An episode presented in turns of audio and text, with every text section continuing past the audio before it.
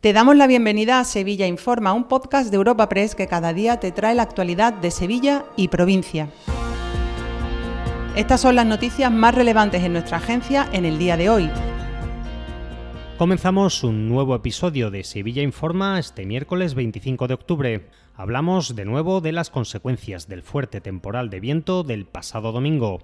Hasta el momento, Lipasama ha recogido más de 200.000 kilos de restos vegetales, como ramas, hojas y troncos, derribados por la borrasca. La situación es tal que el ayuntamiento ha creado una mesa de coordinación entre los diferentes servicios municipales para gestionar la retirada de todos estos restos.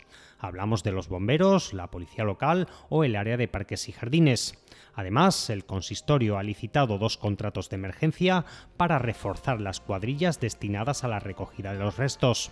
Escuchamos a la edil de Parques y Jardines, Evelia Rincón. Este contrato lo que pretendemos es incrementar las cuadrillas que están funcionando en la ciudad para que trabajen por la mañana y por la tarde, para que también actúen en los colegios. Asimismo, para retirar todos los árboles que se encuentren en mal estado y, por supuesto, y lo más importante, hacer una, una revisión urgente del arbolado de gran porte en la ciudad para ver en qué medidas se han visto afectadas. La nota positiva es que gracias a las lluvias de los últimos días, las reservas de los pantanos de la red de Masesa han subido un 2,5%. Los embalses han recogido una cantidad de agua equivalente a 50 días de consumo. Más al detalle, se trata de 17 hectómetros cúbicos. No obstante, los pantanos que abastecen a Sevilla apenas están llenos al 32% de su capacidad. Y es que la cuenca del Guadalquivir sigue en una situación de sequía excepcional.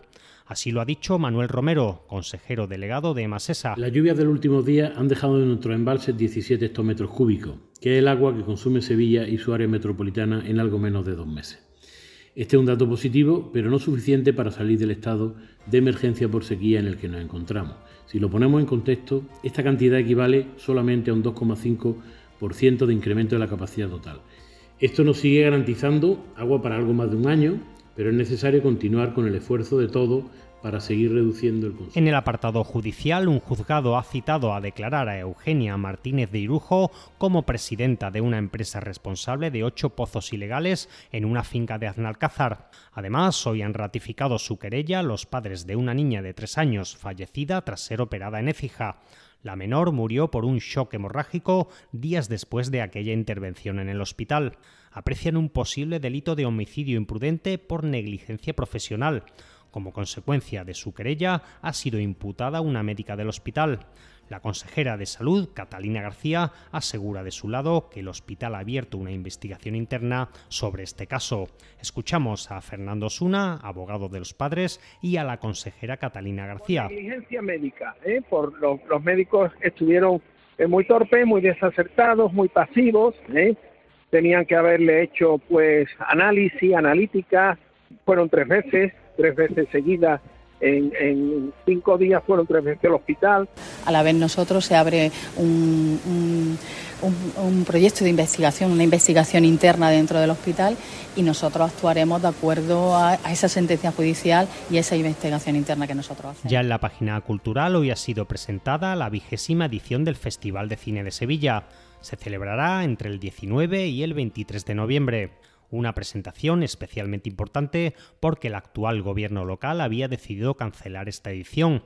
Sin embargo, el ejecutivo de José Luis Sanz se vio obligado a rectificar ante la oleada de críticas.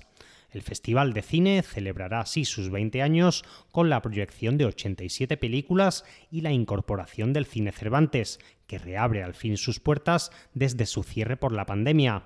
Minerva Salas es la concejala de Cultura. Disfrutemos ahora de la excelente selección de películas, de las galas y de una maravillosa exposición para celebrar estos 20 años. Ahora solo queda que el público llene las salas, que Sevilla durante esos días sea un poquito más una ciudad de cine. Dos apuntes antes del cierre. La policía ha detenido a 10 personas por una red de narcotráfico y en la capital ha comenzado ya la instalación del alumbrado navideño. Te recordamos que puedes suscribirte y descubrir el resto de episodios de este podcast en nuestra web entrando en europapress.es barra podcast o a través de las principales plataformas de podcasting.